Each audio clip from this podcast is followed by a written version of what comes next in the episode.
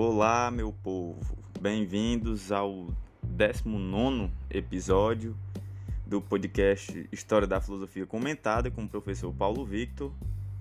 É, a partir do livro de Dario Antiseri e Giovanni Reale, né?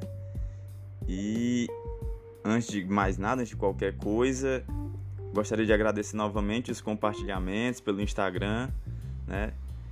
Gostaria aqui de, de saudar o Rafael Efferson por, pelas, pelos elogios né, do podcast. Ele me falou que escuta enquanto tá lavando a louça. Eu também escuto podcast enquanto tô lavando louça, fazendo almoço ou então merenda pela manhã. São os momentos que eu mais escuto. Agora estou ouvindo até no carro também, mas é assim, né? Então gostaria de agradecer a todo mundo que foi compartilhando e então quem quiser entrar em contato também tem duas maneiras de falar comigo para falar qualquer coisa, dar um feedback ou então fazer perguntas para que eu possa responder durante os episódios. Meu Instagram é Paulo Victor de Albuquerque Silva e o e-mail para entrar em contato é professor gmail.com né? E no episódio passado, só para a gente relembrar aqui o que a gente está estudando, nós vimos é, como os pitagóricos pensam os números, né? Como os números são constituídos, como eles são formados, ou seja, qual é a natureza desses números. E hoje, pessoal, ainda seguindo aqui a linha do, do, do pensamento dos pitagóricos, é, nós vamos falar, estamos no tópico 2.4, intitulado Passagem do número às coisas e fundamentação do conceito de cosmos. E, sobre o que é que nós vamos falar hoje, né? Vamos tentar responder é, uma simples questão, que é saber do que é constituída a própria realidade, já que tudo é feito de números, como os números constituem essa realidade, e isso, claro, de acordo com os pitagóricos. Então, vamos lá para o episódio.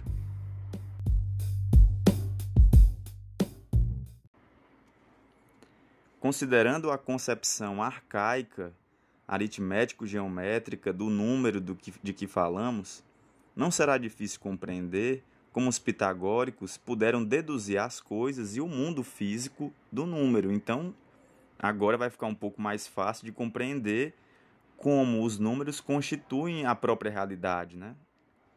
Com efeito, os números eram concebidos como pontos, ou seja, como massas e, consequentemente, eram concebidos como sólidos. Assim, era óbvia a passagem do número para as coisas físicas. Então, aqui é que está a questão. Os números, como a gente já vem comentando nos episódios anteriores, eles existem na própria realidade para os pitagóricos. O 1, o 2. E de que maneira? São essas massas, esses, é, é, esses pontos, como a gente vinha falando, né? Então, 1 seria uma massinha, uma massa pequena, minúscula. O 2, duas massas. O 3, três massas. E assim, consecutivamente. São elas que constituem a própria realidade. Eu acredito que na mente de vocês, tentando visualizar essa imagem, já dá para começar a se formar uma ideia do que seria um átomo, né, de certo modo. Claro que nós não estamos falando da menor partícula indivisível, porque o 2 existia, o 3 existia e constituía a própria realidade. Né? Então ainda não era essa ideia de átomo necessariamente, mas dá para se perceber como essa, como tal ideia do número pensado enquanto essas massas, esses pontos, influenciaram a origem de tudo. E tudo isso torna-se ainda mais claro quando pensamos que o pitagorismo primitivo representava a antítese originária entre limitado e limitante, que foi algo que nós vimos no episódio anterior, num sentido cosmogônico, né, da origem do, do cosmos. O ilimitado, o ilimitado, é o vazio que circunda tudo, e o mundo nasce através de uma espécie de inspiração desse vazio por parte de um um, cuja gênese não é bem especificado, que seria esse um ou qual a origem do um. Então existe um espaço vazio e um um que ordena, que dá ordem a esse espaço vazio, preenchendo o espaço através dos números, né? O vazio que entra com a inspiração e a determinação que o um produz ao inspirá-lo, dão origem às várias coisas e aos vários números. Trata-se de uma concepção que lembra fortemente alguns pensamentos de Anaximandro e Anaxímenes, com certeza, que são autores que nós vimos anteriormente. E assim mostra a continuidade, embora na diferença, dessa primeira filosofia dos gregos. Então percebam como é constituída a realidade, né? A partir dessa relação, desse jogo entre limitado e ilimitado. Né? E esse limitado seria o vazio, que é preenchido através dos números, que vão ganhando uma organização dentro do vazio que serve de inspiração ou como uma potência para se produzir tudo que existe e tudo que virá a existir. E é importante nós termos essa noção. Não é algo parado, né? Também ao vir a ser de coisas que ainda não existem. Elas existem dentro dessa potencialidade de vir a ser tais coisas, porque o vazio, que é uma inspiração, permite e permite que sejam, porque elas podem se organizar e se formar, serem identificadas através do, do mundo numérico. Parece que Filolau fez coincidir os quatro elementos com os primeiros quatro sólidos geométricos. Então, terra seria um cubo, fogo seria igual a uma pirâmide, a octaedro e água é icosaedro. Então, essas formas geométricas, entendam, é que dariam é, é, é, seriam as substâncias que formariam esses elementos da, da natureza. E isso é inteiramente coerente com as premissas do sistema.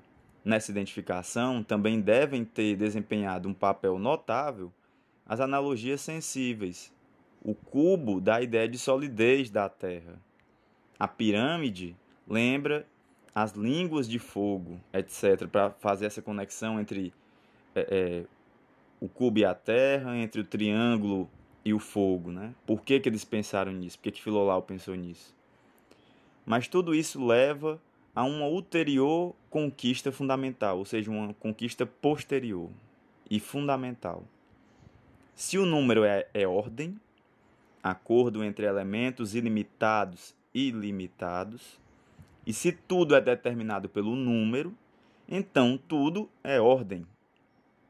E aí, aqui começa. Percebo como existem questões lógicas, né? Tudo não é um caos, porque se tudo fosse um caos, não poderia ser pensado. O caos não pode ser pensado.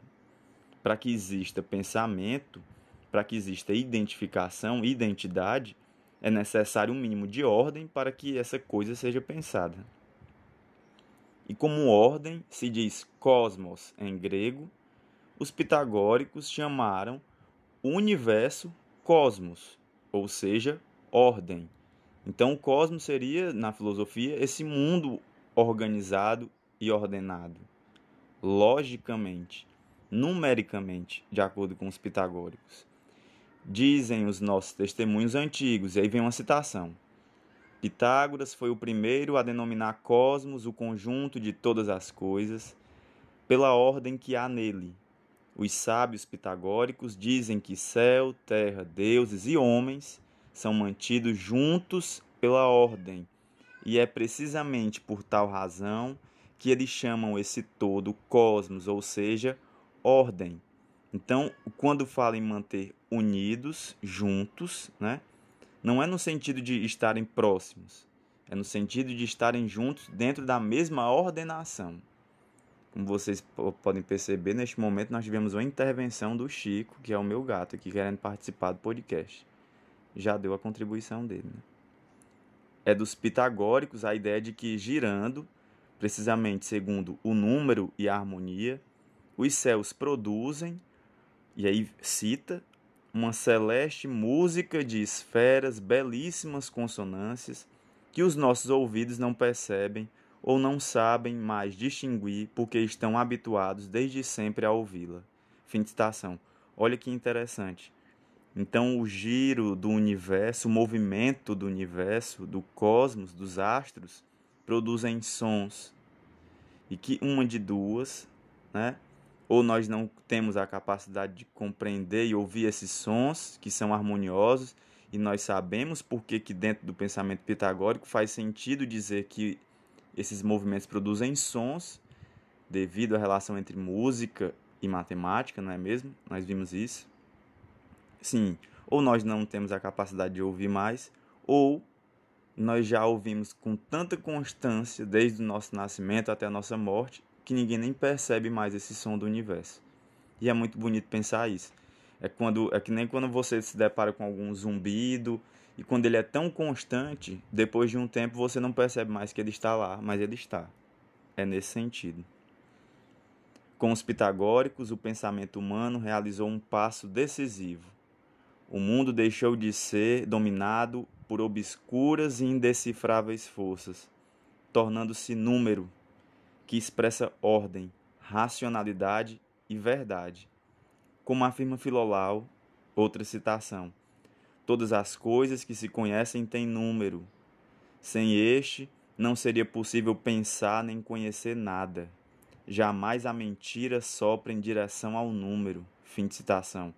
Então percebam, o número traz o rigor a partir dos pitagóricos, o número traz o rigor à pesquisa filosófica. É, todo filósofo que vier depois após os pitagóricos tem que se ater a essa, a, essa questão levantada por eles, né? do rigor que deve existir no pensamento filosófico, porque o universo ele é um cosmos, ele é organizado, logo o pensamento para pensar um mundo verdadeiro, ele tem que seguir tal lógica. Com os pitagóricos, o homem aprendeu a ver o mundo com outros olhos, ou seja, como uma ordem perfeitamente penetrável pela razão.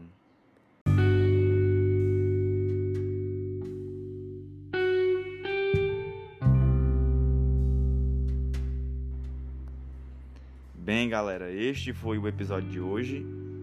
Muito interessante esse tópico, né? De, de como a realidade é constituída e, e de pensar como como se desenvolveu essa teoria pitagórica. Então percebam como é, é, é relevante isso e como é revolucionário né? dentro do pensamento ocidental essa ideia, essa percepção dos pitagóricos, como ela se aproxima de questões que a ciência foi comprovar muitos anos depois, né? Só através de deduções e de algumas intuições também. É, mas é tudo muito, muito interessante. Só para lembrá-los que lembrá-las que nós não acabamos ainda os pitagóricos, ainda faltam dois episódios, dois tópicos, mas que vamos caminhando e eu espero que vocês estejam gostando. Algumas pessoas que entraram em contato comigo disseram que estão. E vamos dar prosseguimento aí a esses trabalhos e vamos estudar filosofia que nós estamos precisando mais do que nunca, né? Valeu, grande abraço, pessoal.